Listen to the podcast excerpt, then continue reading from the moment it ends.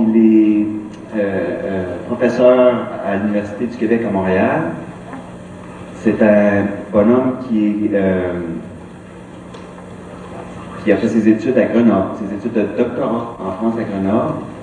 Et c'est un spécialiste de Sciences Po. Alors, pour les gens qui s'intéressent à la science politique, vous en avez ici un représentant. Et on va l'écouter attentivement.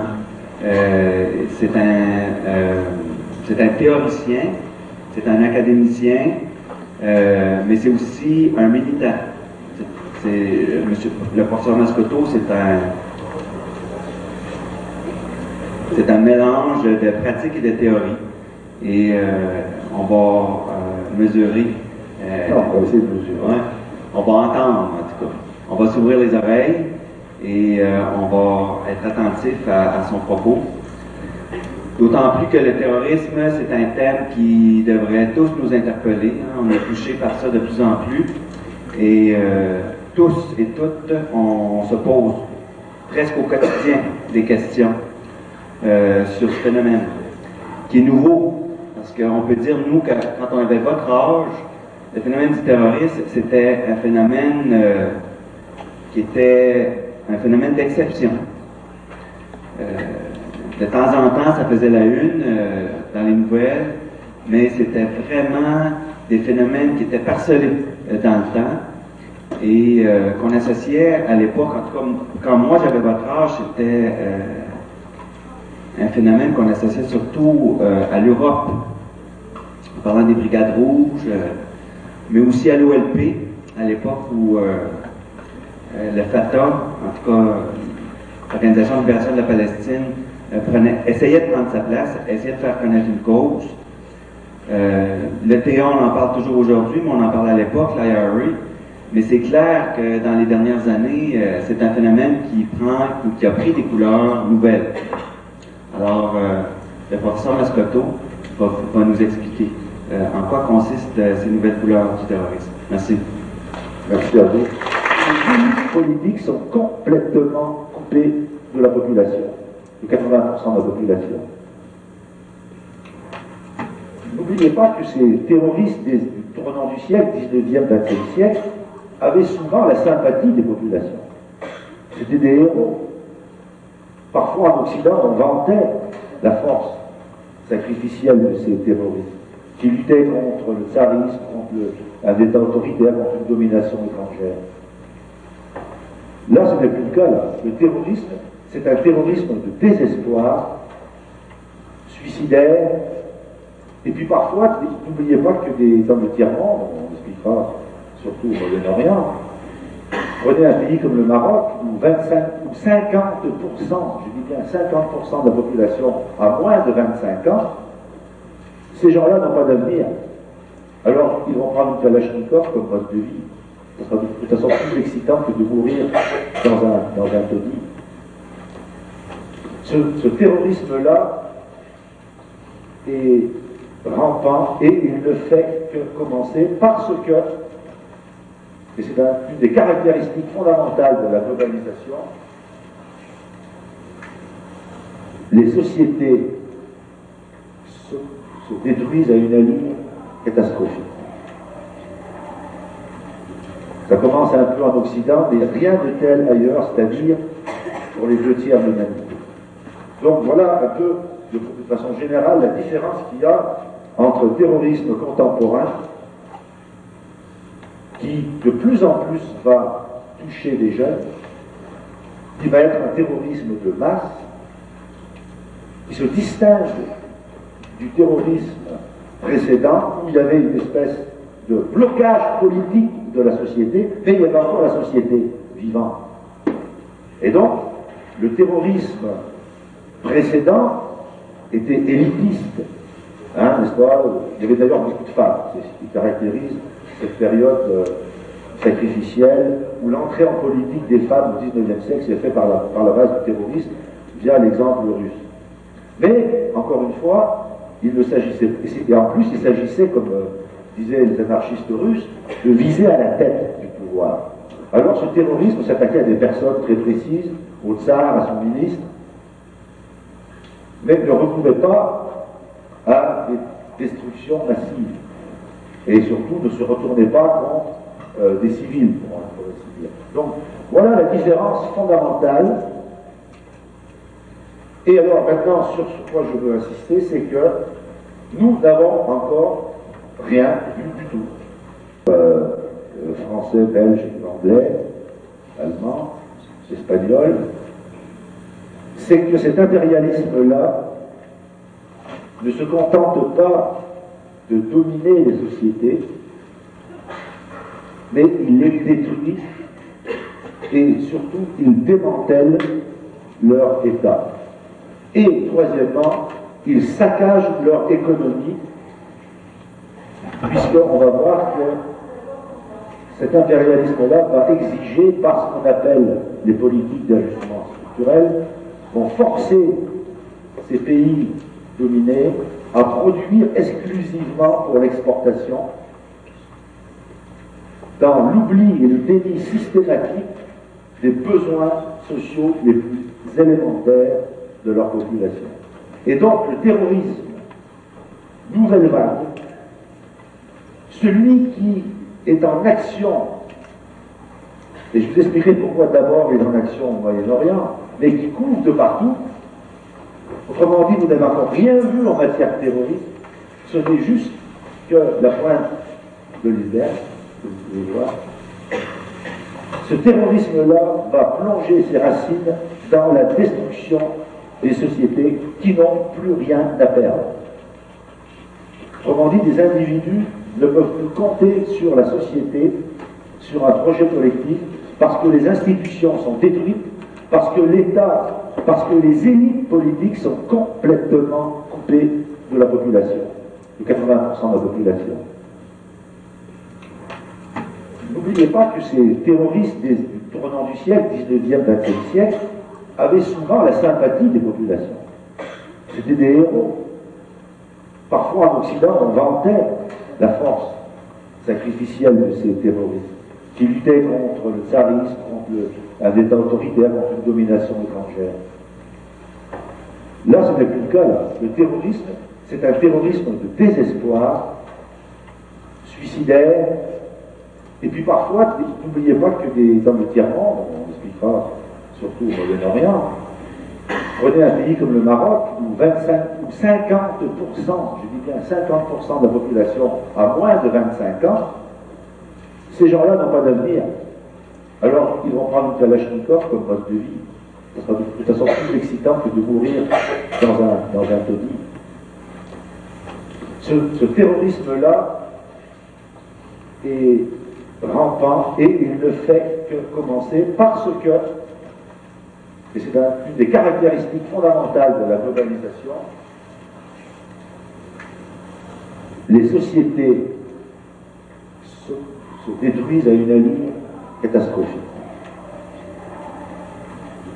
Ça commence un peu en Occident, mais rien de tel ailleurs, c'est-à-dire pour les deux tiers de l'humanité. Donc voilà un peu, de, de façon générale, la différence qu'il y a entre terrorisme contemporain qui de plus en plus va toucher les jeunes, qui va être un terrorisme de masse, qui se distingue du terrorisme précédent, où il y avait une espèce de blocage politique de la société, mais il y avait encore la société vivante. Et donc, le terrorisme précédent était élitiste, hein, n'est-ce pas? Il y avait d'ailleurs beaucoup de femmes, c'est ce qui caractérise cette période euh, sacrificielle où l'entrée en politique des femmes au XIXe siècle s'est faite par la, par la base du terrorisme via l'exemple russe. Mais, encore une fois, il et en plus il s'agissait, comme euh, disaient les anarchistes russes, de viser à la tête du pouvoir. Alors ce terrorisme s'attaquait à des personnes très précises, au tsar, à son ministre, mais ne recouvrait pas à des destructions massives et surtout ne se retournez pas contre euh, des civils, pour ainsi dire. Donc voilà la différence fondamentale. Et alors maintenant, sur ce quoi je veux insister, c'est que nous n'avons encore rien vu du tout. Le problème commence. Et alors, pour vous montrer que ce problème commence, Je vais commencer moi-même par la démographie, très importante en sciences sociales, parce que ce sont des choses auxquelles vous n'êtes pas habitués. Mais je vais vous montrer, tous les chiffres que je vais vous donner sont fondés sur l'UNESCO et l'ONU. Ce sont des chiffres officiels. Alors, je dois donc commencer cette euh, analyse du terreau fertile qui est en fait la destruction des sociétés et du démantèlement de l'État, parce que sachez que si la globalisation s'attaque à l'État, il s'agit d'abord de démanteler des États non occidentaux et de renforcer les États occidentaux. L'État se renforce en Occident et il est en train de disparaître dans des régions complètes de l'Afrique subsaharienne. Bon, euh, je vais essayer de ne pas liaiser trop. Ah, voilà l'Afrique subsaharienne un peu. Donc vous pouvez dire que le Botswana, l'Angola, la Zambie, le Burundi, la Tanzanie, le Congo, où je vous signale qu'en trois ans, en trois ans de guerre, il y a eu à peu près 3 millions de morts, le Rwanda, le Gabon, le Cameroun, le Bénin, la République centrafricaine, le Tchad, le Soudan, et de plus en plus vers la Mauritanie, ce qu'on appelle l'Afrique subsaharienne, l'État est en train de disparaître. Quant à l'Égypte, en haut, au sommet à droite, c'est un pays immense où l'État n'a quasiment plus d'impact ou de contrôle sur la société.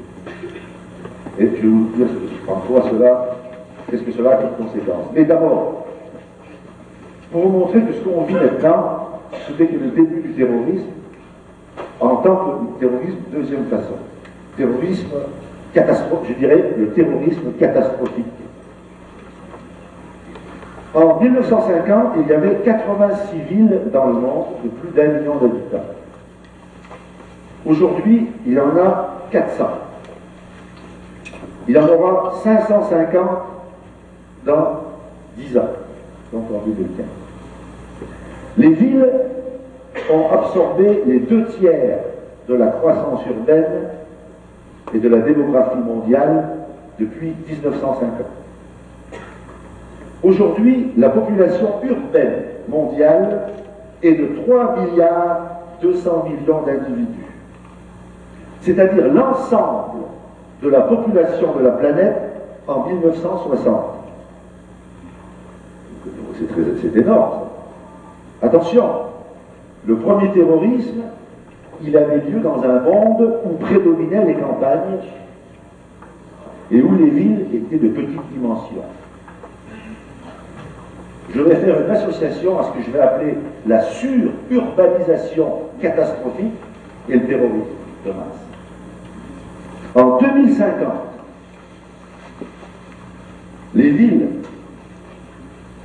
auront l'ensemble de ce qu'on appelle des villes de plus de 600 000 habitants.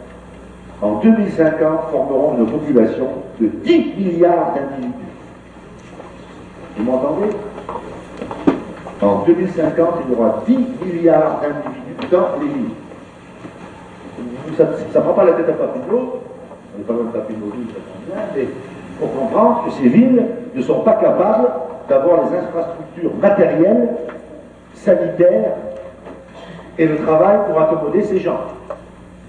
Vous allez comprendre que ces gens font une catégorie sociale inédite dans l'humanité. C'est-à-dire des gens qui pourrissent dans des taudis.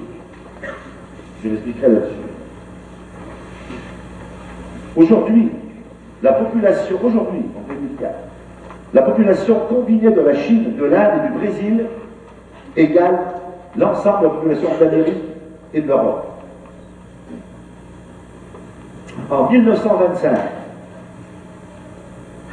120 ans, Jakarta, bon, je sais pas, c'est en Indonésie, je ne sais pas où se trouve euh, ah bon, j'ai encore fiché que, le doigt était. Bon, désolé, on va, on va supposer que Jakarta se trouve en Indonésie. Isabelle. Euh, si tu peux mettre la, la, 25 millions d'habitants. 25 millions d'habitants. Est-ce qu'on a l'Indonésie? Oui, alors la Malaisie et l'Indonésie, Jakarta, c'est euh, Bornéo, ben oui, ben voilà. Bon, Timor est en bas. Alors, 25 millions d'habitants à Jakarta en 2025, Karachi au Pakistan, 26 millions 5, Shanghai, 27 millions, Bombay en Inde, 33 millions. Vous entendez ces chiffres? Aujourd'hui à Lagos, Nigeria, pour revenir en Afrique, Lagos qui comptait 300 000 habitants en 1950, en a 10 millions aujourd'hui. Sachez qu'en Afrique, que ce soit le Burkina Faso, Mauritanie, etc., Ouagadougou, Nouakchott, Douala, Bamako, Mali, Antananarivo, Madagascar, chacune de ces villes sont plus grandes que Manchester ou San Francisco.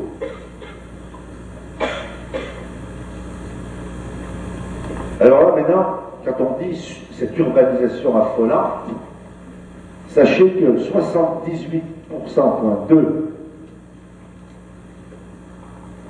des pays qu'on dit pays du tiers-monde, de, la population urbaine des pays du tiers-monde, forment un tiers de la population urbaine mondiale. Parce attention, l'idée que le tiers-monde, c'est des campagnes, des lacs, des déserts, des chameaux, fait partie de l'idée occidentale. Je vous dirais à la limite qu'il y aura plus de campagnes bientôt en Occident que dans le tiers-monde. sont les plus urbanisés bientôt du monde. Alors vous comprendrez que c'est dans ces villes archi développées, qu'on appelle les hyper-cities, c'est là aussi que le terrorisme et les fondamentalismes religieux vont trouver le terreau fertile pour se développer dans le malheur, la catastrophe et l'absence d'horizon de vie. En Éthiopie, ce qu'on appelle les taudis, les bidonvilles ou les favelas, sans infrastructure sanitaire, coupés de l'État, sans école, sans, sans euh, dispensaires médicaux, comme ça, complètement à la survie. En Éthiopie, les taudis forment 99% de la population urbaine. Ce n'est même plus des villes, ce sont des regroupements humains. Au Tchad, en Afrique, 99,44. En Afghanistan, en Afghanistan, pareil que Ben Laden est allé faire des tours là-bas, les taudis forment 98,5% de l'urbanité. Népal, 92%. Alors, on va s'amuser avec les chiffres, vous verrez. Ce sont tous des chiffres de l'UNESCO. À partir de, de 2001, la moitié de l'expansion urbaine dans le monde aura la forme de taudis invivable, de regroupement humain de survie pure.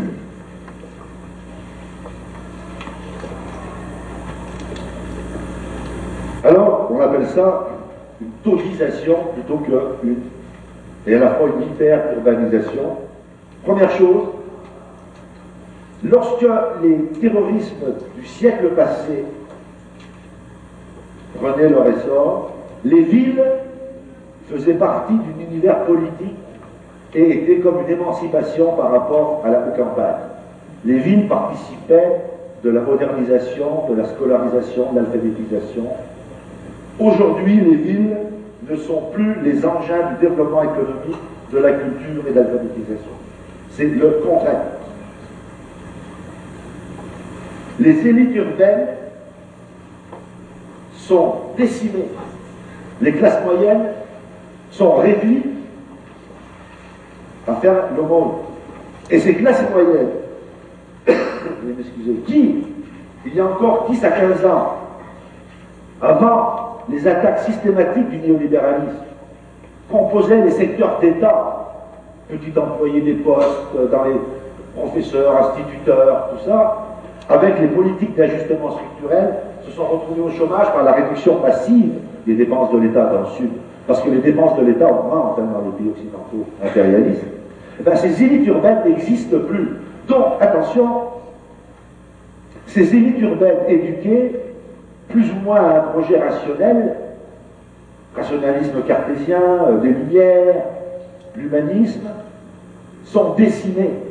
Résultat, les chefs qui vont prendre la tête de mouvements fondamentalistes terroristes ne sont plus issus d'élites urbaines, mais sont carrément poussés sur le tas de la misère. Et on verra que dans cette inculture générale, causée par cette totalisation, eh bien, qu'est-ce qui va donner comme ferment à l'idéologie de ces chefs terroristes? Ça sera la religion fondamentaliste. On va aller tout droit au mot d'ordre et on va aller tout droit aux explications globales les plus susceptibles d'avoir une vision instantanée du monde.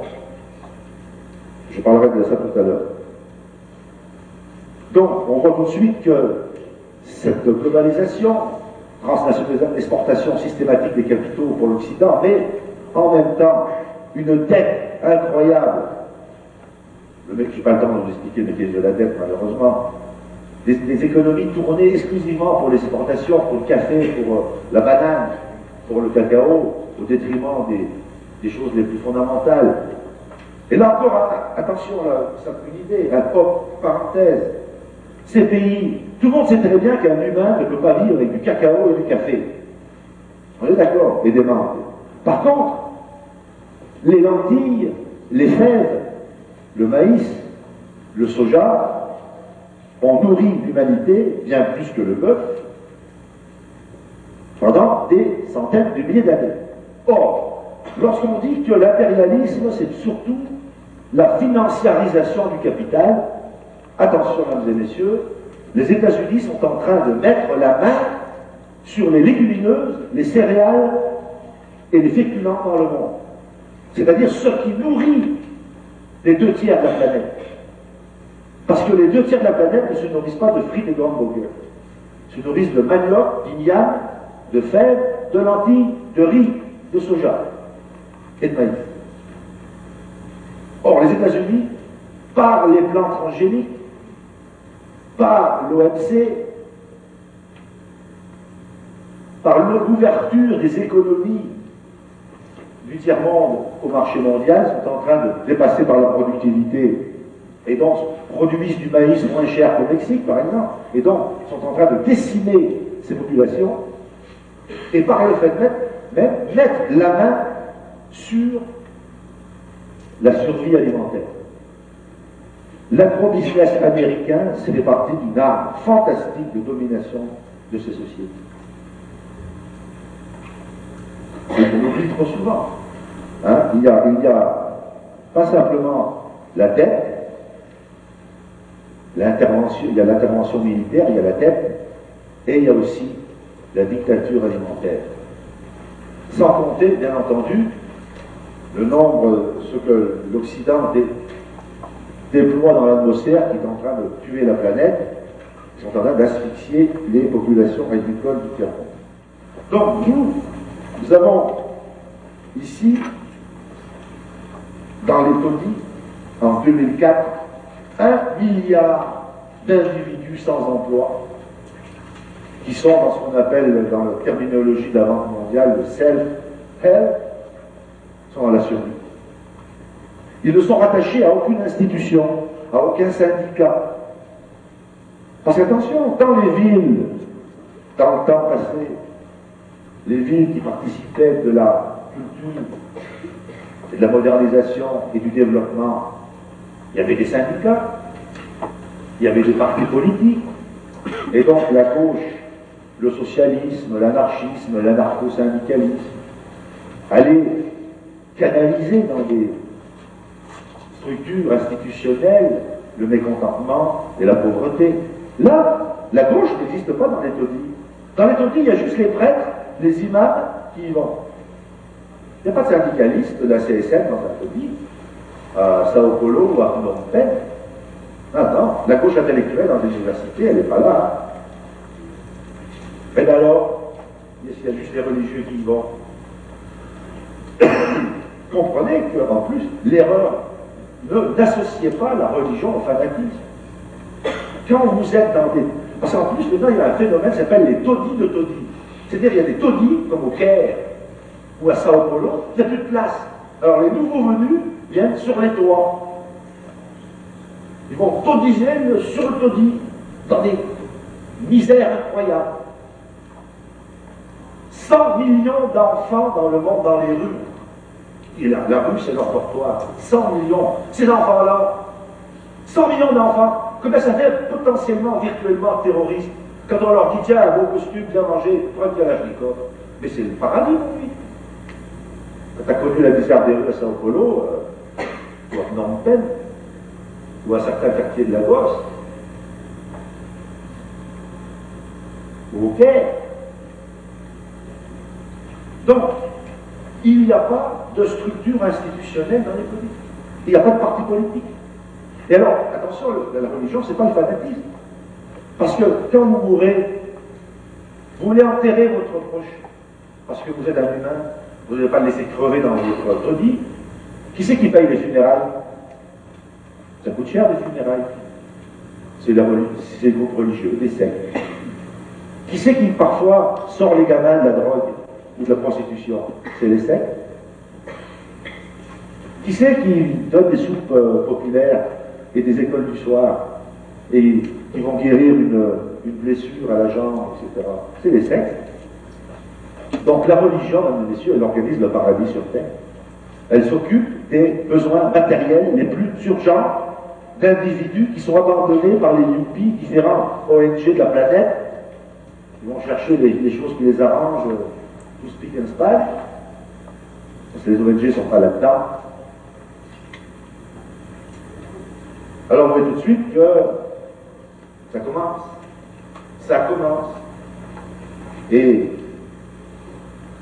se crée une nouvelle classe sociale dans l'histoire. Ce n'est pas les chômeurs, ce n'est même pas ce qu'on appelle le mouvement prolétariat, c'est-à-dire les ouvriers en attente d'emploi, pauvres, euh, qui sont précaires, euh, qui font un travail un mois sur deux. Il y a une nouvelle classe dans l'histoire, c'est ce qu'on appelle le prolétariat informel de survie informelle, parce qu'il ne participe d'aucune forme d'aucune structure de la société. Vous avez une montée du prolétariat informel. Et l'informel, ça n'a pas de forme, hein, monsieur la police. Mais ça a une puissance de survie, et quand ça s'est concentré, ben, ça explose. Et c'est le combustible principal du terrorisme. Donc l'urbanisation aujourd'hui, lorsqu'on analyse les courbes démographiques, cela n'a plus rien à voir avec le développement économique. Alors que par le passé, et regardez cette nouveauté en sociologie politique, alors que tous les pays progressaient avec croissance économique qui se mesurait à l'importance de ces villes.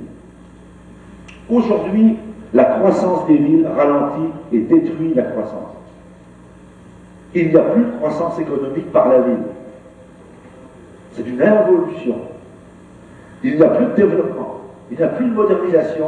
C'est le retour à l'arrière à la barbarie. Aux conditions de survie les plus précaires, il faut aller très très loin dans l'histoire pour voir ces phénomènes. Et les villes ont carrément cessé d'être des agents de la modernisation et du développement économique dans l'Afrique subsaharienne, dans des parties de l'Asie, sauf la Chine, qui est l'exception. En Amérique latine.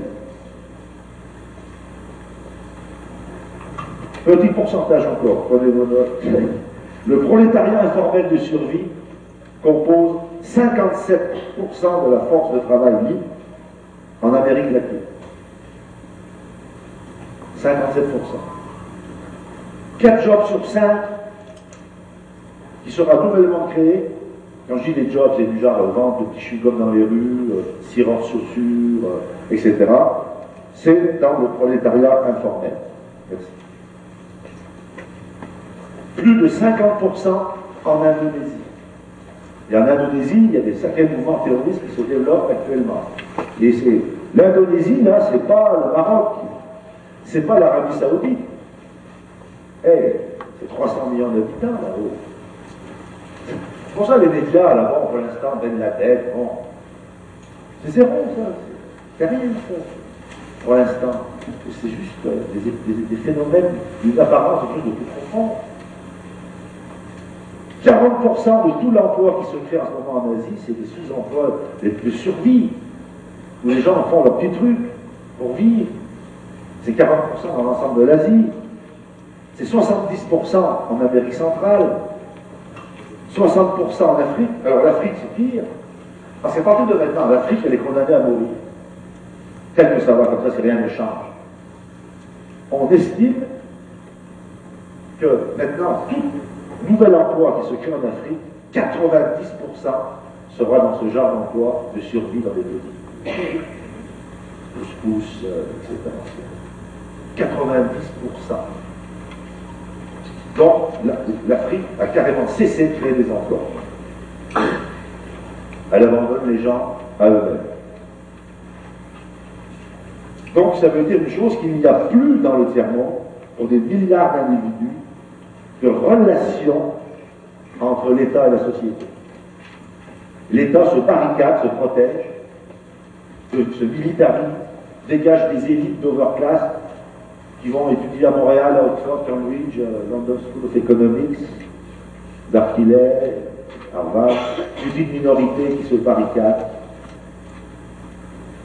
Il n'y a plus de rapport politique entre des élites et les masses du peuple. Ça, vous comprendre. Vous voulez comprendre quelque chose au terrorisme. Parce que le terrorisme, c'est l'absence de programme politique pour une société.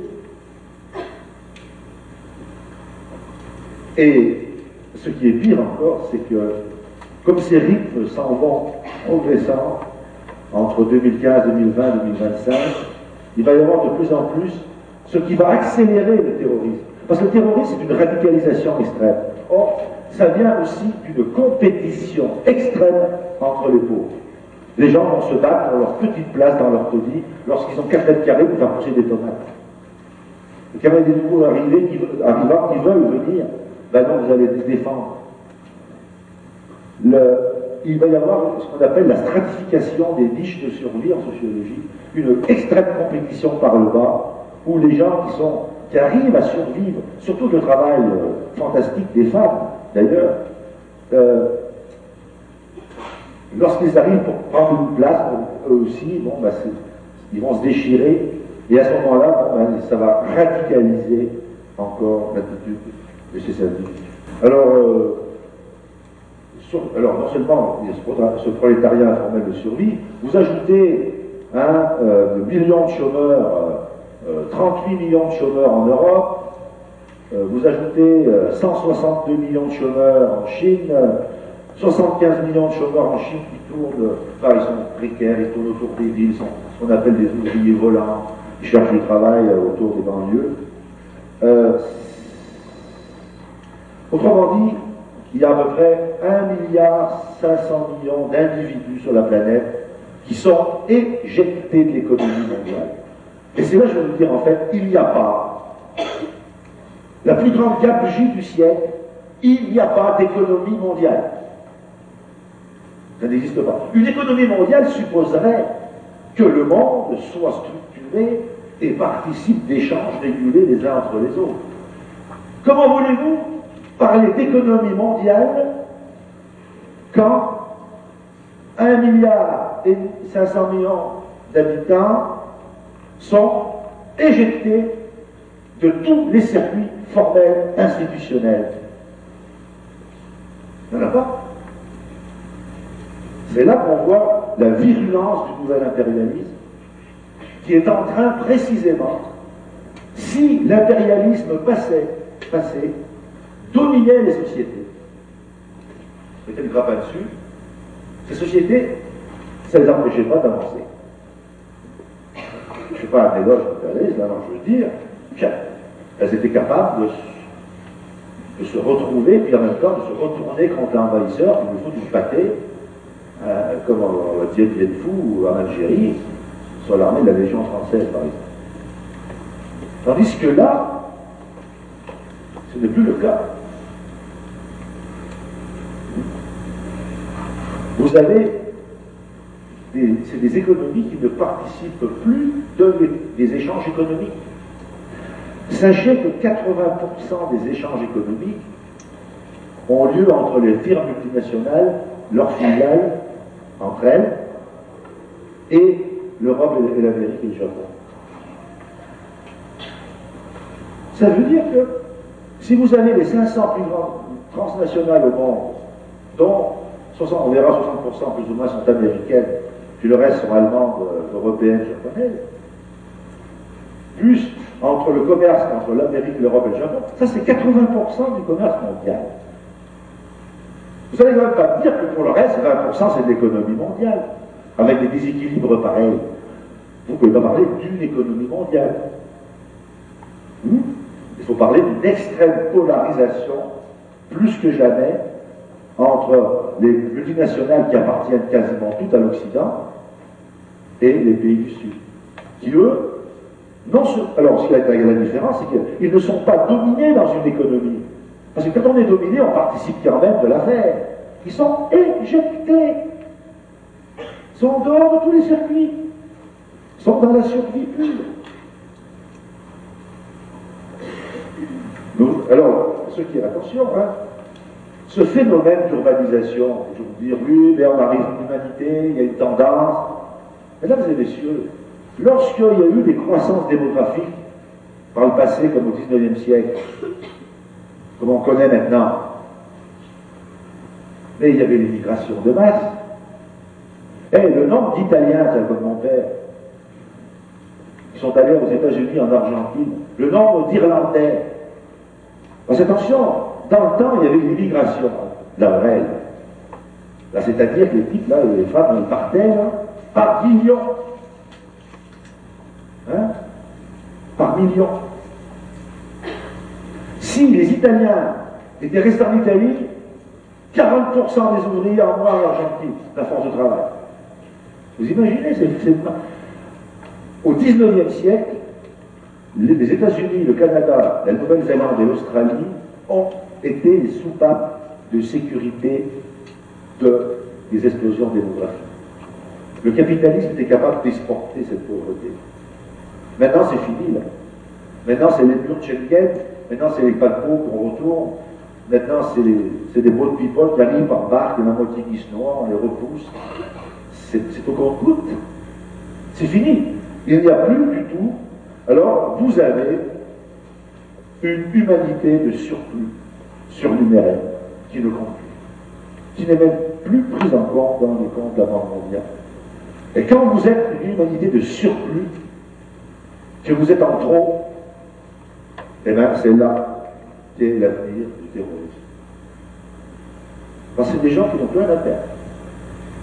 Quand vous savez que votre enfant, lorsqu'il naît en Irak, par exemple sous l'embargo, a une chance sur dix de, de survivre,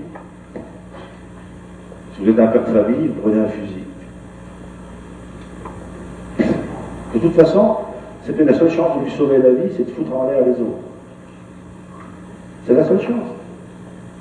Est-ce que vous croyez que les gens se suicident, se font sauter le caisson parce qu'ils ont une vision paralysiaque de la religion? Enfin, oh, c'est des gens qui sont plus rationnels que les, que Occidentaux. C'est la seule raison, la seule raison possible. Hein? Autre parenthèse sur la violence. Vous savez, en Occident, tout est violent. Vous marchez sur les pieds de quelqu'un, oh, c'est un holocauste. Il faut s'excuser. À un moment donné, j'en avais marre, un homme, une femme, oh, tu m'énerves, excuse-moi, tu es violence, violence. Parce qu'une tape faisant entre la fesse de ton enfant, violence En fait, cette hystérie de violence en Occident, là, on est la situation la plus violente de toute l'histoire. Ça vient de quoi? C'est que vous et moi, tous ceux qui critiquent la violence, la pseudo-violence occidentale, au sens de la violence qu'on s'infligerait à nous-mêmes, ça vient d'un délire paranoïaque. Je vais vous expliquer pourquoi. Parce que vous et moi, vous avez intégré que de toute façon, l'État, il s'affranchit de la société, puis que le gouvernement, il est de plus en plus dans les mains des focus, des quantos, des experts, que les parlements, lorsqu'ils légifèrent, parce qu'ils n'ont plus beaucoup de pouvoir, ils le font même par décret, plus par loi. C'est la prétendue société civile des hommes d'affaires qui dirigent la politique. Les marchés votent tous les jours. Les marchés, on dit, ah, les marchés votent, sanctionnent. Et vous, vous votez une fois tous les quatre ans. C'est pas juste. C'est vous. L'électorat peut sanctionner une fois tous les 4-5 ans. Les marchés, ils sanctionnent une heure après. Hop, faites une décision, paf. Ils font une fuite des capitaux, ils organisent une grève du, capital. Tous les jours, ils peuvent voter. Alors, les Occidentaux ont vu que la politique s'effilochait.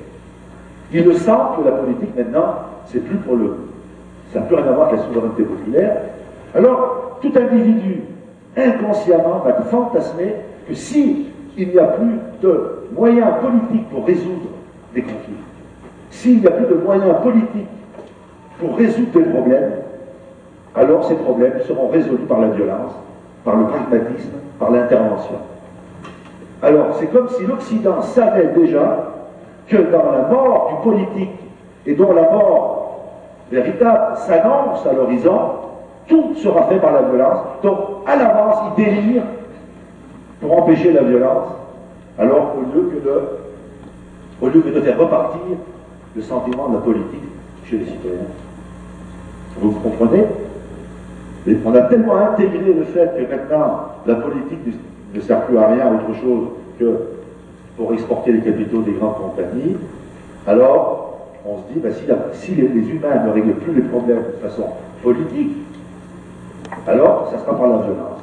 Alors, c'est comme s'il fallait absolument empêcher par la plus, la plus petite violence possible. Ah, j'ai marché sur une fourmise, ça c'est la violence extrême. Vous voyez? C'est de là vient ce délire. Par la forte fusion du politique, vous en arrivez, et ça va se retourner, ce fantasme de la violence, ça va se retourner en tolérance zéro, c'est-à-dire peut-être en autoritarisme fasciste. Alors, là j'ai plusieurs options de vous parler. Là. Je pourrais vous parler pendant trois heures. Ça, c'est pour terminer cette partie concernant euh, euh, le terreau. Vous avez le compost. Et effectivement, c'est immense, c'est surplus d'humanité qui sont mis dans le compost. Vous savez, c'est des gens qui sont complètement informés, et hop, et dans le compost, là, ça fait des belles fait des belles bombes bien claires qui explosent bien fort. Je voudrais maintenant euh, passer à un autre point, rattaché, mais sans trop faire de transition, sur, euh, sur, sur ce fameux concept, l'Empire. L'Empire. On parle d'Empire parce qu'on ne peut pas parler d'impérialisme. Première chose. Sachez-le bien. Je vais vous citer une petite phrase de.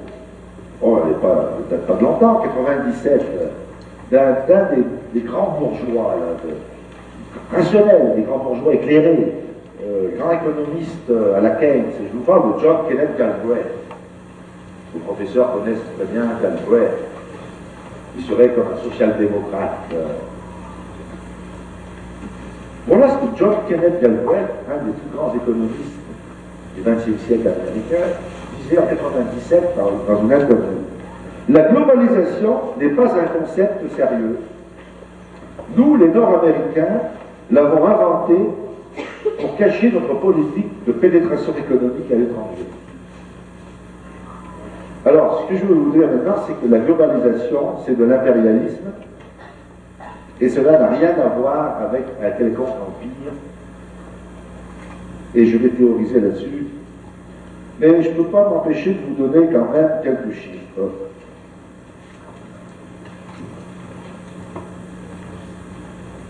Les revenus, les revenus annuels alors, enfin, ce que je veux d'abord vous dire, c'est que c'est un impérialisme collectif Premier point. Contrairement, ce qui est intéressant, ce que je voudrais montrer, c'est ce qui est différent aujourd'hui d'avant. La nouveauté. Parce qu'on emploie des mots, on ne voit pas la nouveauté. C'est les mêmes mots, mais quelle différence y a entre l'impérialisme maintenant et celui d'avant C'est qu'avant, l'impérialisme, il en avait plusieurs. Il, était fractionné en concurrence entre toutes les guerres mondiales, entre le Japon, l'impérialisme japonais, l'impérialisme allemand, l'impérialisme français, britannique, etc., l'impérialisme italien, qui voulait conquérir l'Albanie, la Libye, etc., la Grèce, Trieste, la Slovénie, la Slovaquie. Maintenant, vous avez un impérialisme soudé au sens qu'il ne se fait pas la guerre. Hmm? Donc, ce qu'on appelle un impérialisme collectif, ou, si vous voulez, un impérialisme nippo-euro-américain. Et dans cet impérialisme-là, il est archi-dominé par ce qu'on appelle l'Empire américain. L'Empire américain, c'est la tête et le nerf de l'impérialisme collectif occidental. Alors je vais vous donner quelques chiffres. Les revenus annuels de Shell, vous connaissez Shell, du gaz. Enfin, s'ils font des choses, ils peuvent de faire du gaz. Eh bien, Shell, il a des revenus, ou elle, annuels,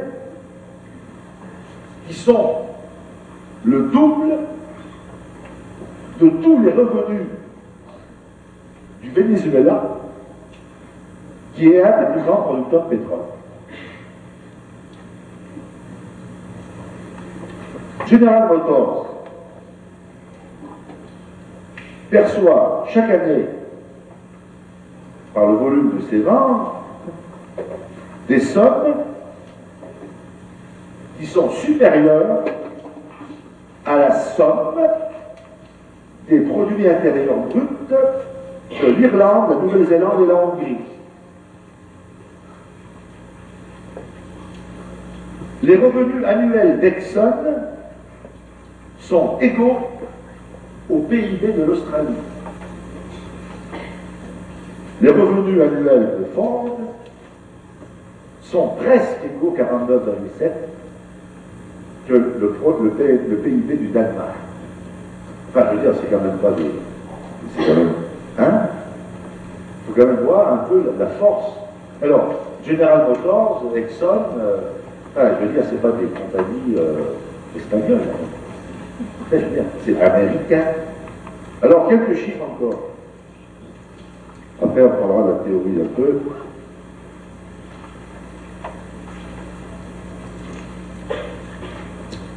Ça, c'est les, sources du Financial Times, juin 1999. Sur les 500 premières firmes mondiales, qu'on appelle des firmes globales, transnationales, sur les 500 plus grandes, 244 sont américaines, 46 japonaises et 23 allemandes, de telle façon que l'ensemble des firmes européennes font 173 contre, donc je disais, 244 américaines. Les 25 plus grands, c'est possible, non pas les 500, mais les 25, qui capitalisent chaque année 86 milliards de dollars et plus, à ce moment-là, 70% sont américaines, 26% européennes, 4% japonaises. Si on prend maintenant les 100 premières compagnies, 61% sont américaines, 33% européennes et 2% japonaises.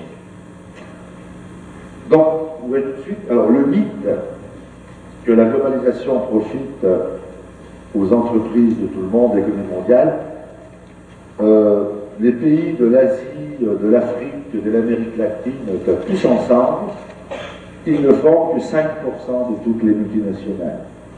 Et encore, elles se font racheter par les multinationales à un rythme rapide.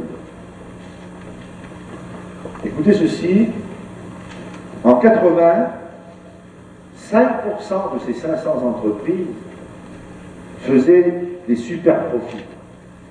Autrement dit, des profits de l'ordre, c'est-à-dire faisaient 75% de leurs profits à l'étranger. Tandis qu'en 93, juste 13 ans après, ce chiffre a été multiplié par 2,5.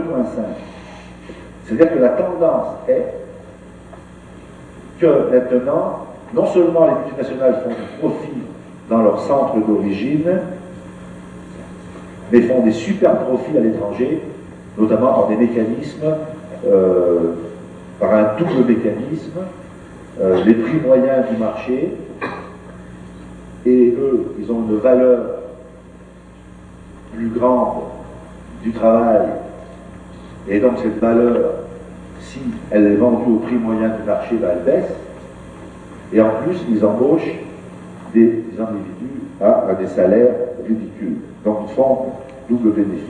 Mais je ne m'étendrai pas là-dessus. Alors, quand on voit un peu ces chiffres, euh, on, est, on, est, obligé d'admettre que d'abord, il n'y a pas d'empire en général. Il y a bien, s'il y a un empire américain, il est lui-même à la tête d'un impérialisme global. Maintenant, je vais vous parler de quelque chose qui, à partir de là, je pourrais peut-être terminer là-dessus, c'est pourquoi à ce moment-là, vous allez me dire, les Américains sont polis à Bagdad, ils font descendre 4 à 5 soldats par jour, Comment ça se fait que les Français, les Allemands, ne sont pas allés de bon cœur à leur donner un coup de main Hein? Je vais poser cette question. Or, c'est précisément là, vous allez me dire, est-ce que M. Mascoto nous apporte, nous des mauvaises nouvelles Non, il y en a une bonne, mais c'est pas du wishful thinking, c'est. Bon, écoutez, ça va mal chez les salariés, ça va mal dans l'éducation, ça va mal avec les étudiants, beaucoup plus de prêts que de bourses, si jamais il y a des prêts. Mais il y a des choses qui. Et pour les autres qui dominent, euh, il y a des choses qui vont mal aussi. Euh, je vais vous expliquer, et ce sera pendant 10 minutes, ici je vais terminer là-dessus.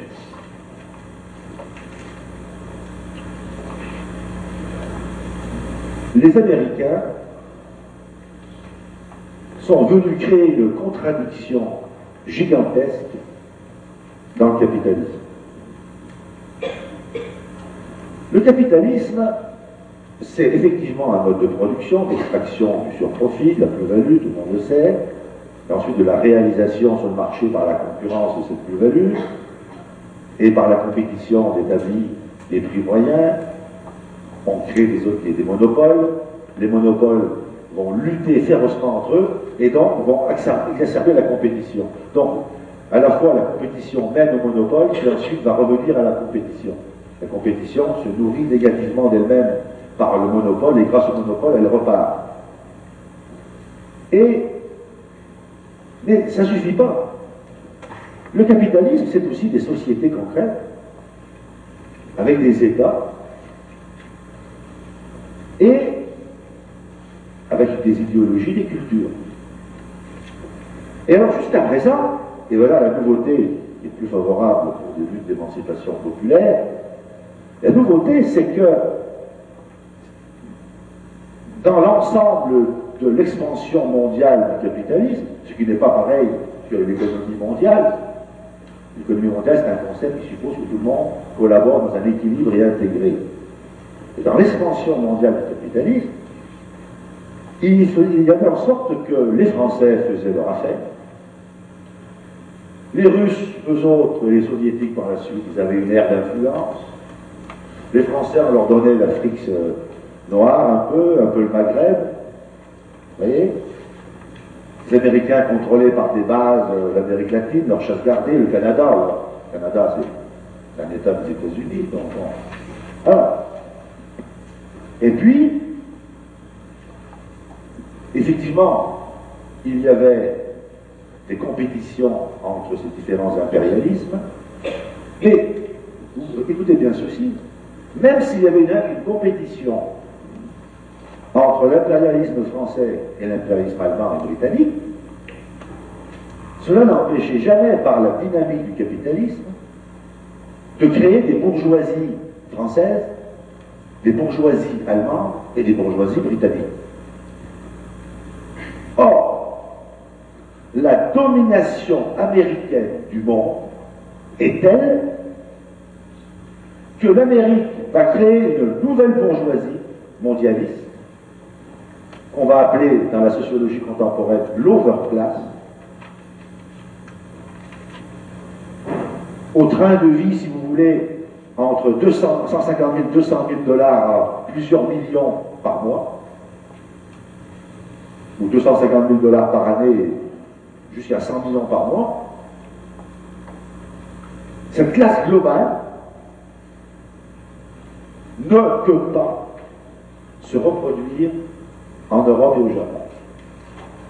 Parce qu'il n'y a pas assez de ressources pour cela. Alors, pour y voir clair, les États-Unis ont mis le grappin sur les ressources matérielles et les matières premières de la planète.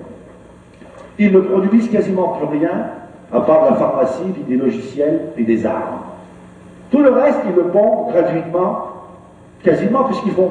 Ce sont le seul pays qui ont la chance de s'endetter dans la monnaie de leur pays. Alors, quand il faut rembourser, ils impriment des dollars. Hein, si, des, Français ou des Espagnols s'endettent en dollars, ben, ils ne peuvent pas fabriquer des dollars. Il faut bien rembourser des dollars. Parce que eux, hop, je vous dois, attendez, hop, hop, papier, merci. Et les États-Unis font une ponction énorme du revenu sur de la planète. Et ensuite, pour pouvoir attaquer le monde entier comme ça, pour pouvoir se dire qu'ils sont capables, dans notre doctrine militaire, d'attaquer trois pays en même temps.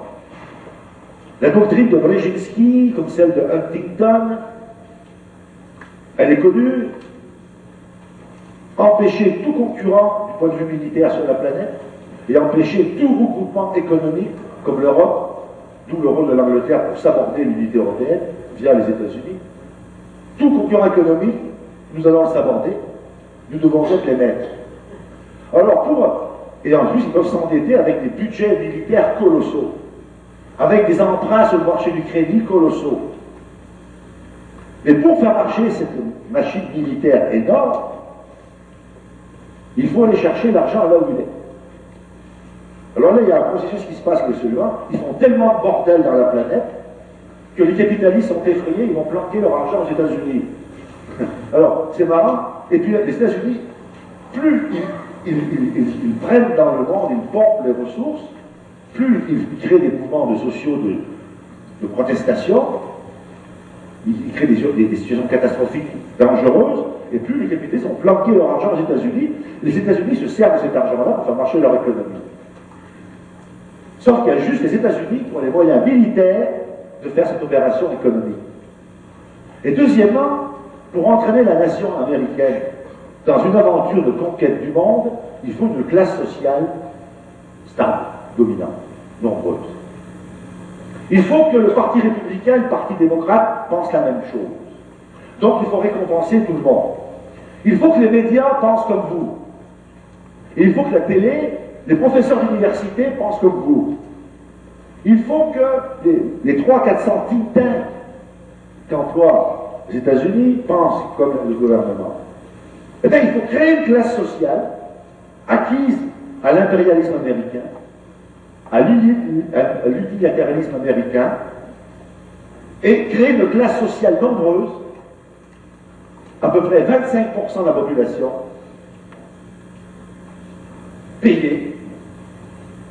Hein, des encore même euh, gagnent plusieurs millions par mois. Euh, David Letterman doit avoir un salaire mensuel qu'un ouvrier n'aura jamais dans sa vie au Québec.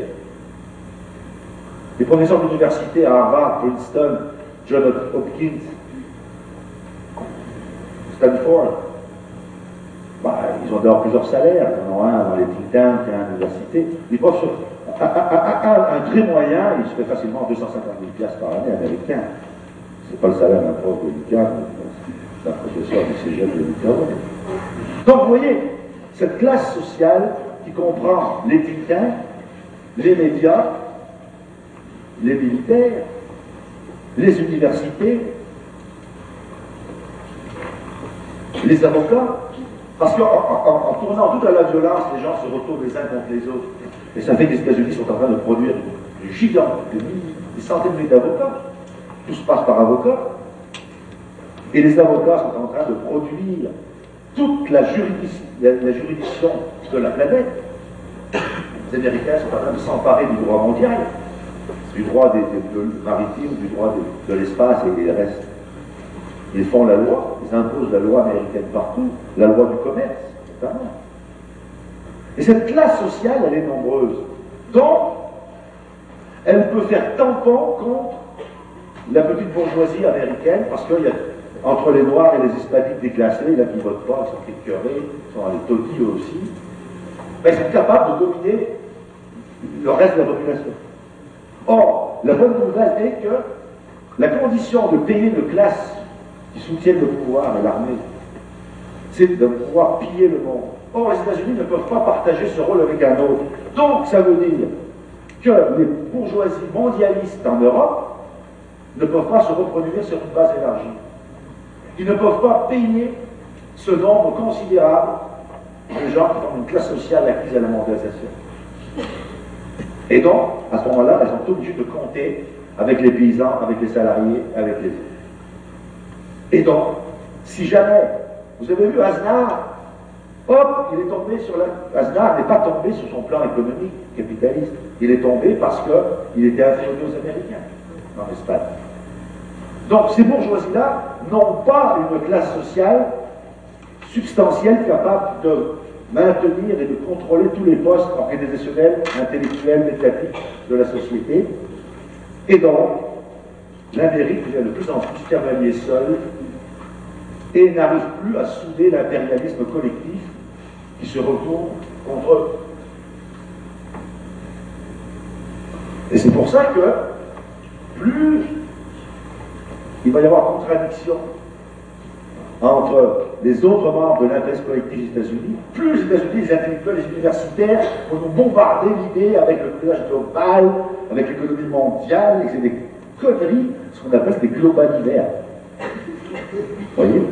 Il faut bien comprendre que nous sommes dans un... Alors, vous avez donc un double message aussi que je vous donne, et je m'arrêterai là, à la fois une politique des États-Unis qui pousse à la catastrophe, dont j'ai donné certains, certains linéaments ici, et de l'autre côté, ça se retourne un peu contre eux, dans ce sens que ce mécanisme-là ne peut plus être reproduisible sur la planète. C'est le seul cas où une classe capitaliste ne peut pas se cloner. Et donc faire des petits ailleurs. Et donc il y a une brèche au sommet, il y a une brèche fondamentale dans ce qu'on appelle la globalisation, et à mon avis, c'est à ce, titre-là, donc d'où l'importance des intellectuels d'arrêter de, faire des discours soi-disant soi-disant de résistance, euh, les droits de ceci, les droits des uns, les droits des obèses, les droits de... Hein? Il n'y a qu'une chose là qui presse, pour arrêter ce cinéma de politique d'équivalence générale identitaire et narcissique, il n'y a qu'une chose qui presse, c'est de reformuler d'une politique de classe sociale des travailleurs par l'indépendance nationale, parce que c'est que en regroupant une nation, c'est-à-dire d'abord que exiger que l'on produise pour l'intérieur et qu'ensuite l'excédent, on le produise comme avant pour l'extérieur, et que d'abord on réoriente l'économie dans le sens originel de son terme, c'est-à-dire la satisfaction des besoins, de là on peut créer des équilibres de consommation et de partage du travail à l'intérieur d'une nation, on en reforme le sentiment politique. En reformant le sentiment politique, les individus peuvent faire valoir leurs intérêts, notamment leurs intérêts de classe. La nation se revivifie et à ce moment-là, elle peut faire échec à l'impérialisme américain. Donc, c'est retrouver, encore une fois, de façon nouvelle, et ça serait le, but d'une autre conférence, comment articuler des positions de classe face à l'exploitation Mais aujourd'hui, lutter contre l'exploitation ne suffit pas. L'exploitation, c'est quand vous travaillez, que vous avez des mauvais salaires. Il faut aussi que cette exploitation-là, cette lutte, soit ancrée et articulée à une lutte contre la domination de l'étranger. Et il me semble que l'avenir est à une sociologie politique qui reformule l'alliance entre la nation et la classe.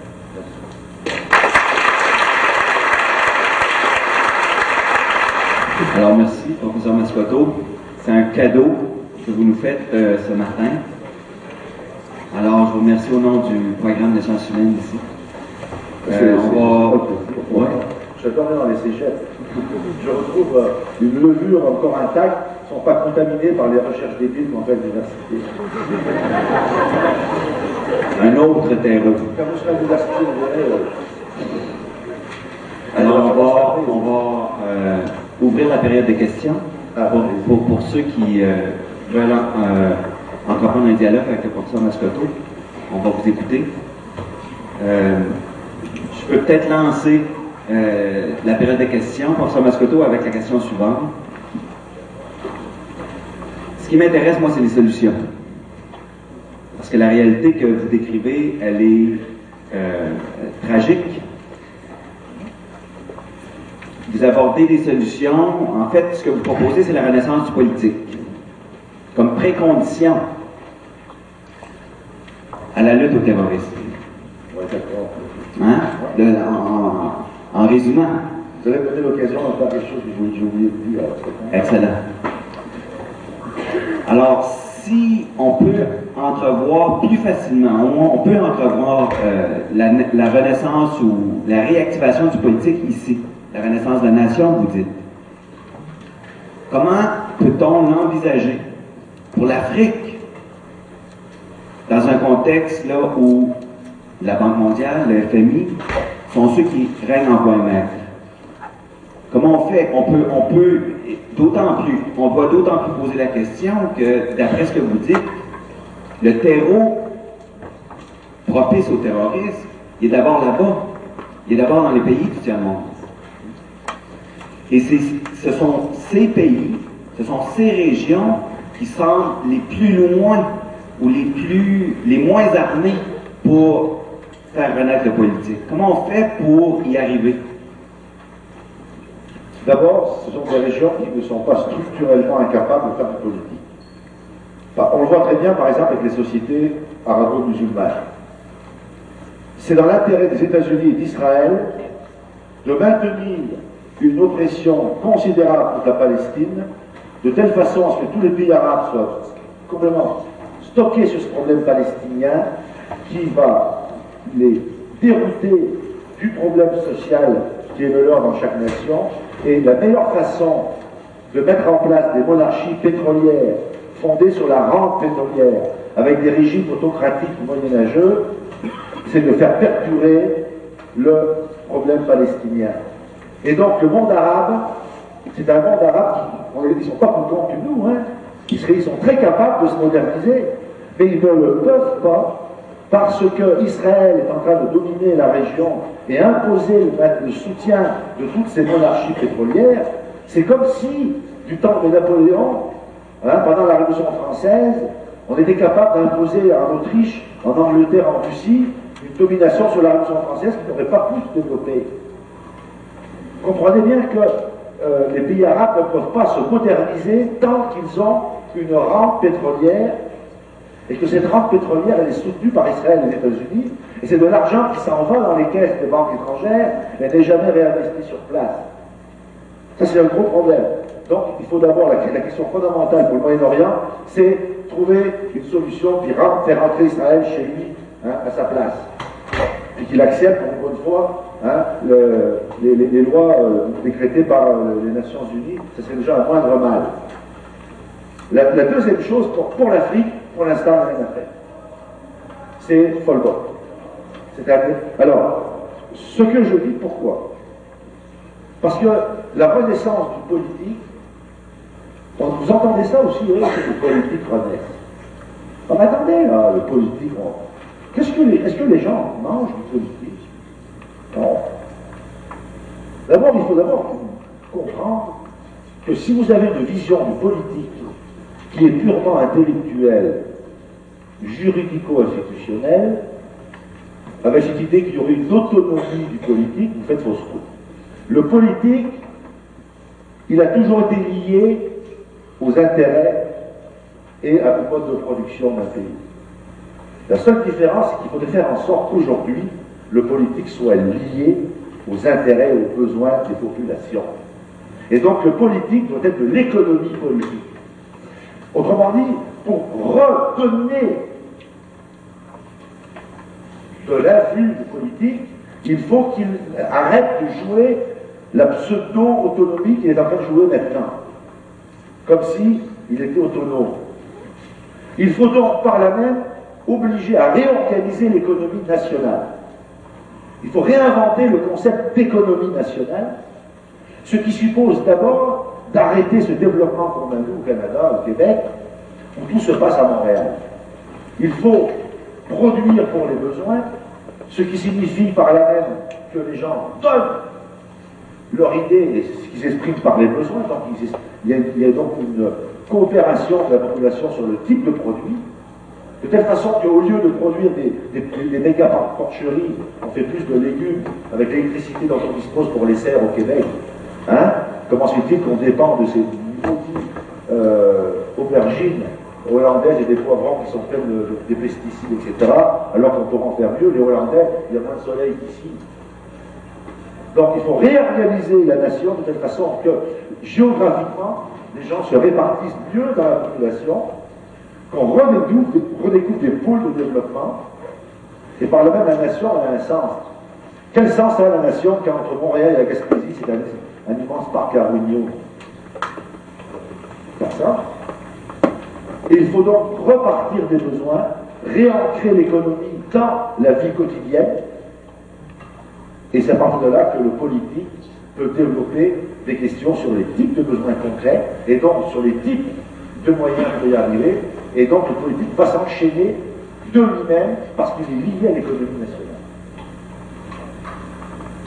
Madame Ah, monsieur. Ah, monsieur. ah, bon, euh, pour enchaîner avec la question de M. Adam, c'était que euh, ce qu'on aimerait avoir, c'est des solutions au quotidien, au jour le jour. J'ai euh, peut-être essayé de partir une piste comme ça que vous pourrez complémenter. Euh, par exemple, en ce moment, en Amérique du Sud, j'ai un collègue euh, de l'université qui part faire un projet d'étude sur les gouvernements euh, locaux qui sont organisés par la population. C'est-à-dire que c'est la population qui détermine le budget municipal. Pas ce qui se passe à Ottawa, pas ce qui se passe à Gatineau. Notamment en Colombie et au Pérou. oui, je pense qu'il part dans, dans une de ces pays-ci.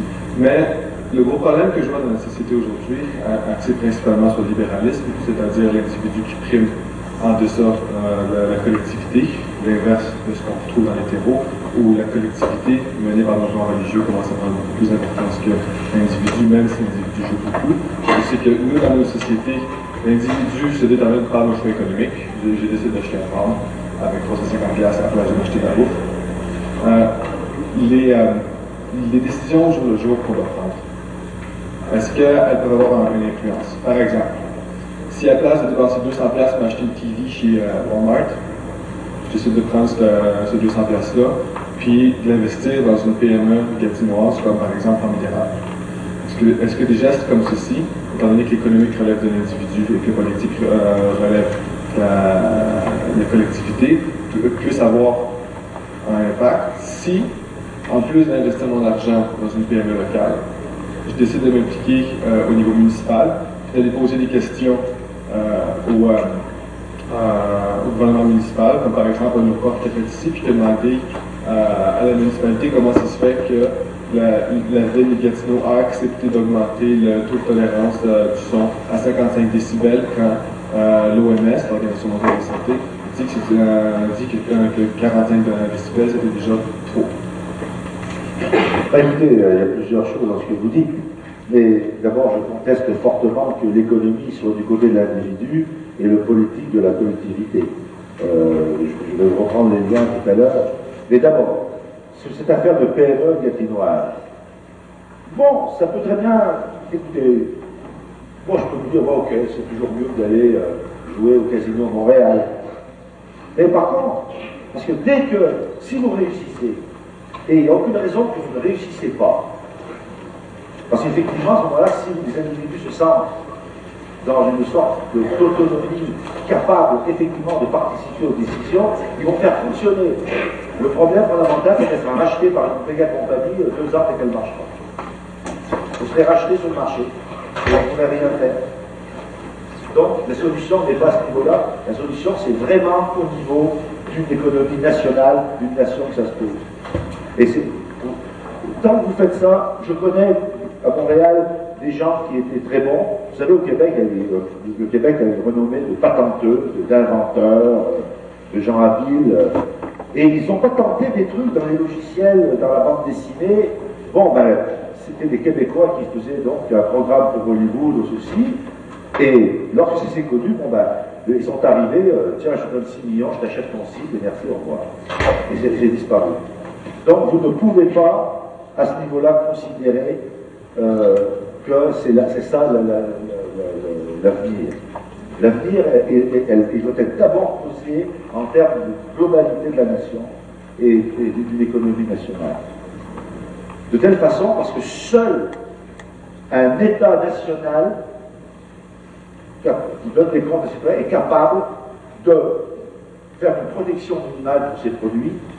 Seul lui est capable de diriger la technique de la recherche et développement pour ses produits celui capable de, dégager les fonds nécessaires à votre RND, seul l'État peut vous protéger à ce niveau-là par rapport aux autres concurrents. Et donc, il est clair que si vous avez un État national qui fonctionne comme il devrait fonctionner et non au service des multinationales, même si en fait c'est pas qu'il n'est pas au service, il collabore euh, chacun à ses intérêts, s'il se, se, démondialise et s'il s'internationalise plus, ce qui n'est pas la même chose, il est capable, à ce moment-là, devant une menace d'OPA de la part d'une multinationale américaine, de vous financer l'argent comme du type euh, sur de la SPQ, et à ce moment-là, de vous garder au Québec et faire en sorte que vous puissiez créer des emplois à partir du Québec. Sauf que là encore, c'est pas pour rien que les, les néolibéraux vous lancent une, une rhétorique anti-État. Sauf que pendant ce temps-là, les vraies multinationales américaines lorsqu'elles sont en difficulté financière, elles, elles vont avoir recours à l'État. Hein? C'est pas pour rien que lorsque, lorsque l'État fait en sorte, parce que attention, 75% des revenus du fédéral américain, c'est l'impôt des particuliers et 20% des compagnies. Il faut bien comprendre ici que l'État peut jouer un rôle sur l'imposition. Et il est clair que si vous avez votre petite compagnie, hein, tout comme les agriculteurs du Québec, vous voulez partir dans l'Outaouais, euh, asperges, ça marche pas mal. Vous voulez partir brocolis et tomates en serre. Bon, euh, le fédéral, tout d'un coup, comme ce s'est passé, il décide que ça prend 12 000 piastres de revenus pour vous donner votre carte d'agriculteur. Et vous, vous en faites 8 000. Bon, on va aller terminer. Il vous demande de fermer la porte ou alors de payer les impôts conséquents. Vous ne pouvez pas avoir les rabattements euh, avec l'agriculteur. Alors qu'est-ce que vous faites? Ça vous prend bien un État qui fait des lois dans ce sens, très orienté. Et à ce moment-là, on voit très bien que l'économie, elle dépend de la volonté politique. Vous voyez ce que je veux dire?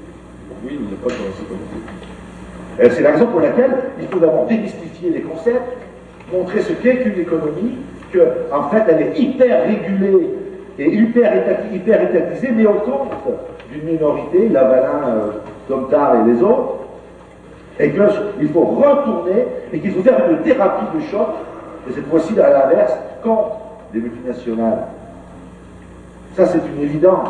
Et vous verrez que euh, euh, il va y avoir une création d'emplois parce que les multinationales développent ne développent pas l'économie. Parce qu'ils ne sont pas capables de dépasser le super profit. Et vous êtes en stagnation économique à ce moment. L'économie en Amérique du Nord, depuis les cinq dernières années, son développement correspond à la démographie et à l'inflation. Il n'y a pas de développement économique. Parce que ce que le capitalisme veut, qui est d'abord les, rentes, les profits, les intérêts, hein, ce n'est pas d'investir dans la technologie qui crée de l'emploi, C'est au contraire faire des super profits dans un maximum de dans, le plus bref délai de temps possible. Il faut bien comprendre que c'est pour ça d'ailleurs que lorsque l'économie va mal, la bourse va très bien.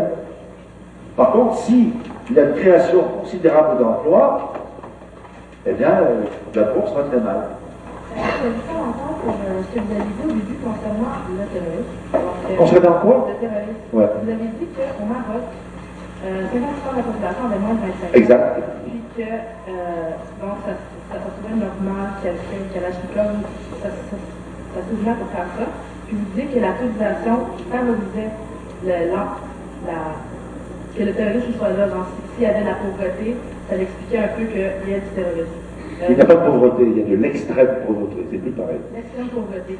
Euh, vous avez parlé de terrorisme comme si c'était pas un choix, c'était juste là pour les personnes qui étaient pauvres ou peu, peu importe, qui n'avaient pas d'instruction, puis que la, les religieux en profitaient un peu pour euh, le fanatique, oui, pas religieux, pardon, fanatique, les fanatiques euh, amenaient les jeunes qui n'étaient pas instruits à embarquer là-dedans. Mais vous n'avez pas parlé du terrorisme comme une révolte d'une population qui était soumis, qui n'avait pas le moyen de se défendre avec une armée, parce qu'elle en avait juste un ben, je vous avais raison, euh, je m'excuse. Ce que je voulais montrer, c'est que ces jeunes-là, etc., euh, vont, n'ont pas d'autre choix que de recourir à ce type de résistance, qui vraiment pour eux est une résistance. Maintenant, j'ai omis de vous expliquer le mécanisme profond de cela, qui est un mécanisme sociologique. Lorsque la société, au niveau de ses élites, de, l'État, de ses institutions, se coupe de cette jeunesse qui est au chômage, 36-40%, alors à ce moment-là, la société devient, la société au sens moderne du terme institutionnalisé, s'estompe et elle se retraditionnalise.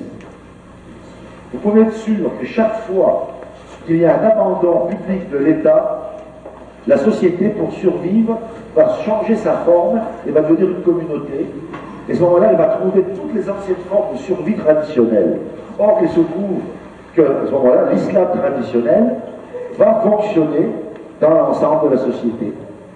C'est pour ça que, alors là, c'est là qu'il y a une pierre à deux tranchants, hein, le couteau là à deux tranchants, dans ce sens que d'un côté, cette tradition va servir de repli de résistance, et de l'autre côté, elle va permettre les pires choses qu'il y a, du genre excision des femmes et le reste.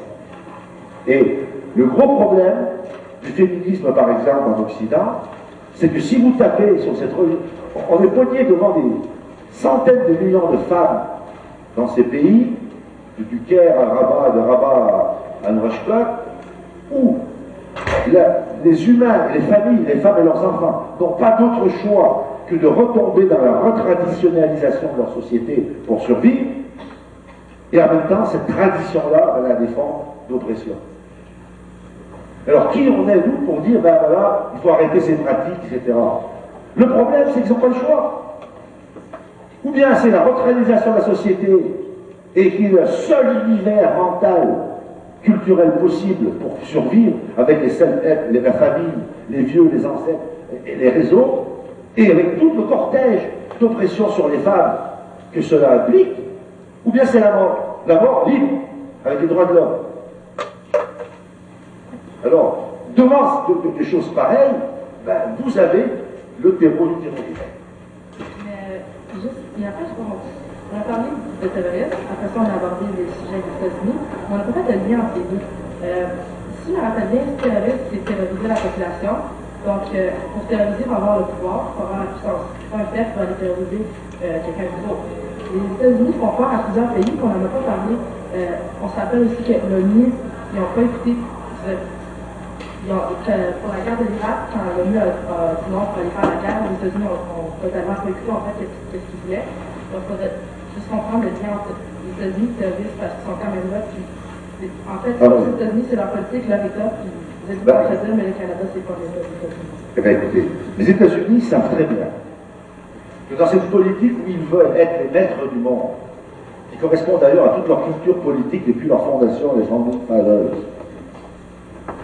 ils savent très bien que seules des nations indépendantes peuvent s'opposer à ce fameux concept de souveraineté des États, des intérêts nationaux des États-Unis. Les États-Unis considèrent que leurs intérêts sont nationaux ailleurs.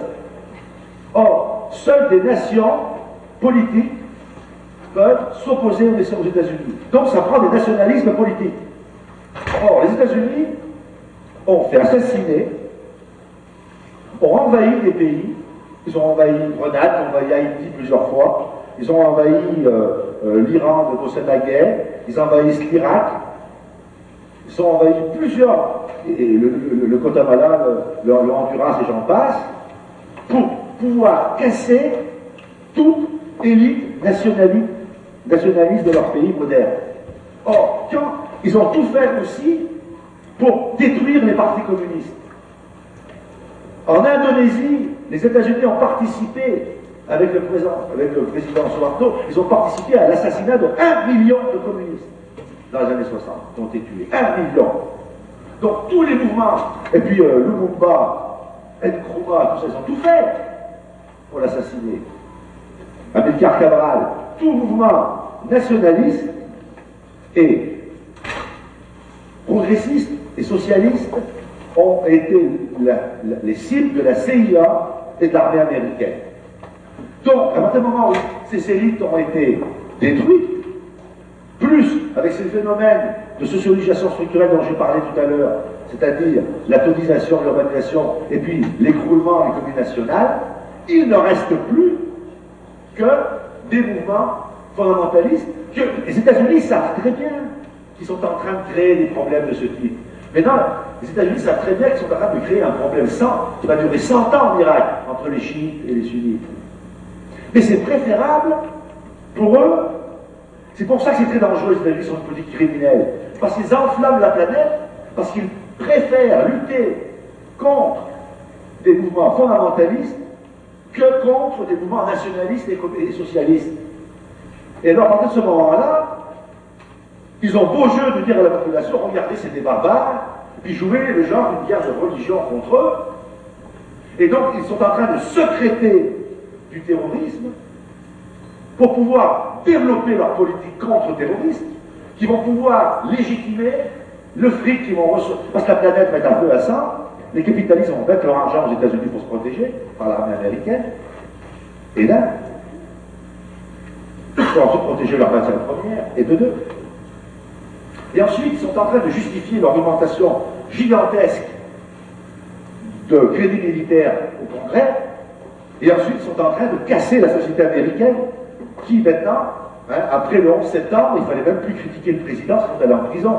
Alors, avec la politique de contre-terrorisme dont j'explique ici la genèse, les États-Unis ont tout intérêt à la pratiquer. Parce qu'avec cette politique-là, les populations ne font plus de politique. Les populations sont à genoux, et les populations, on voit le Patriotic Act, euh, le Patriotic Act 2 par exemple, hein, sont à genoux devant le président. Le président va renforcer sa puissance par rapport au législatif. Le judiciaire va davantage carcéraliser la société. Et les multinationales américaines vont profiter. Parce que le contre-terrorisme, c'est une politique qui va susciter le terrorisme. Donc c'est la, la cause qui, en fait, euh, qui devient la conséquence. Et par comment ben, Bien sûr, euh, bien entendu. Et en plus, ça va leur permettre de mettre à terre les, syndicats et toute alternative politique. Le, contre-terrorisme et la politique de mondialisation actuelle, ça a pour effet double, non seulement, parce que attention, plus il y a d'économies qui sont démantelées dans le sud, plus les salariés et les, ouvriers dans, le nord sont littéralement démunis et on voit leurs droits démocratiques les plus, les, plus bafoués. Euh, vous avez fait mention euh, de l'éducation. Moi, je me demandais, dans la restructuration du politique, est-ce qu'il faudrait changer les institutions? Est-ce qu'il faudrait euh, remettre les structures à neuf? vous avez tout à fait raison. Euh, euh, non seulement ça, cela demande, exige, requiert que l'on reforme l'économie sur une base intérieure, produire pour des besoins, et cela à ce moment-là, lorsque vous avez un espace intérieur délimité, concret, tangible, dans le concret, le tangible, le visible, cela entraîne automatiquement une pratique, une praxis de la répartition de la distribution. Donc, il ne peut y avoir de justice que dans l'ancrage concret dans le monde, tandis que dans la globalisation, il n'y a pas de justice, c'est abstrait, tout équivaut à tout. À la fin, les profits moyens sur le marché abstrait. Et à partir de ce moment-là, euh, lorsque vous êtes devant dans cet espace concret, physique, matériel, vous pouvez envisager, à partir de ce moment-là, le développement politique et culturel d'une nation. Et cela suppose, alors, bien entendu, alors pour les uns, pour, je ne sais pas, ici peut-être vous, mais, ce, mais, là, suppose de sauver l'université et les cégeps. Cela suppose de sauver euh, les universités de la commandite des entreprises. Hein. Cela, sauver les étudiants, les chercheurs, entre guillemets, ils passent leur temps à faire de la pseudo-recherche qui n'enseignent plus. Et ça, une université doit regagner. Alors, dans une économie concrète, on dit concrètement, cela doit fonctionner. Cela, et on dit, ce n'est pas le but d'une université que de faire des profits, par exemple. Donc, nous distribuons non seulement horizontalement entre des personnes, mais aussi verticalement entre des institutions, en disant, mais écoutez, nous, au Québec, on a l'électricité, on a des matières renouvelables, il faut les renouveler. Et puis les universités, leur job, c'est de former des citoyens et citoyennes, c'est de former des gens compétents, polyvalents, qui sont capables de comprendre le monde, et non de faire des profits comme une entreprise. C'est à cette là qu'on refait une nation, qu'on va développer des gens qui sont capables de poursuivre des études, parce qu'ils en auront les moyens, et surtout de créer dans la conscience des gens que les étudiants, ce n'est pas des feignants qui travaillent, et que faire étudier, c'est un travail plus compliqué que d'aller faire un mur hein, à l'AFD.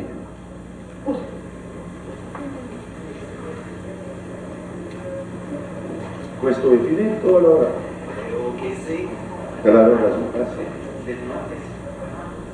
Ah. Alors, quand vous parlez de la reformulation du politique, puis euh, je suis parfaitement d'accord avec vous, mais pour être capable de susciter un mouvement de masse, il faut avoir des structures pour être capable de rejoindre la masse. Quand vous regardez les chaînes de télé, de radio, de journaux, comment voulez-vous que certaines personnes qui veulent changer les choses puissent y changer si tous les médias sont déjà contrôlés?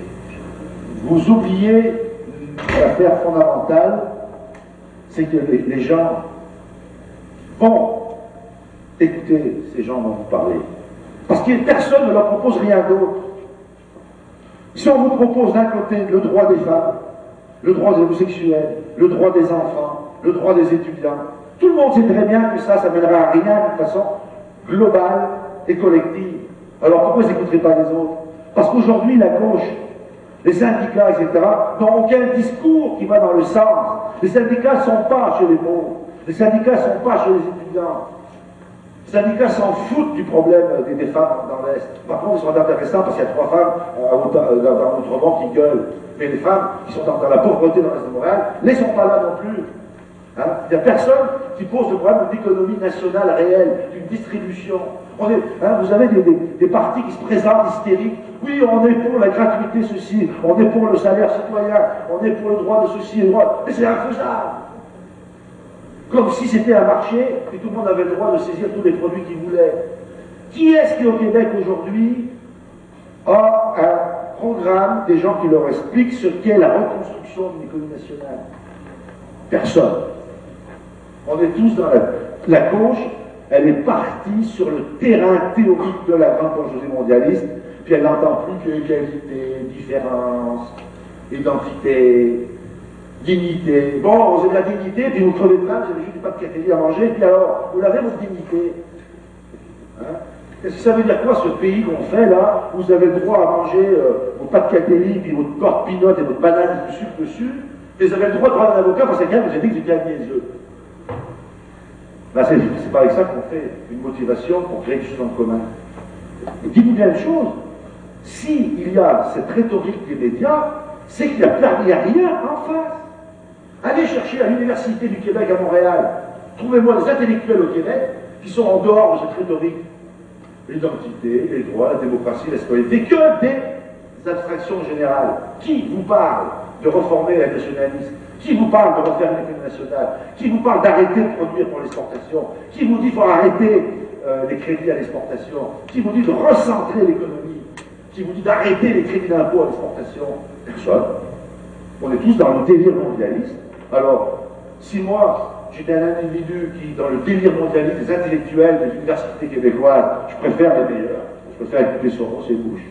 Tant qu'à faire, je préfère l'original. Je ne pas.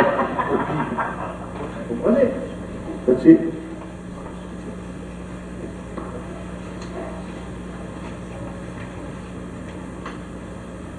Ah, ça te fait rire, Christophe. Les bouches, à sa version originale. Ah, c'est une boutade. Merci encore, Vincent Mascoto. Ça a été un, un grand plaisir. Je suis sûr qu'on a semé aujourd'hui. On va, on va faire le suivi. Eh bien, d'accord, je vous suivrai. Merci.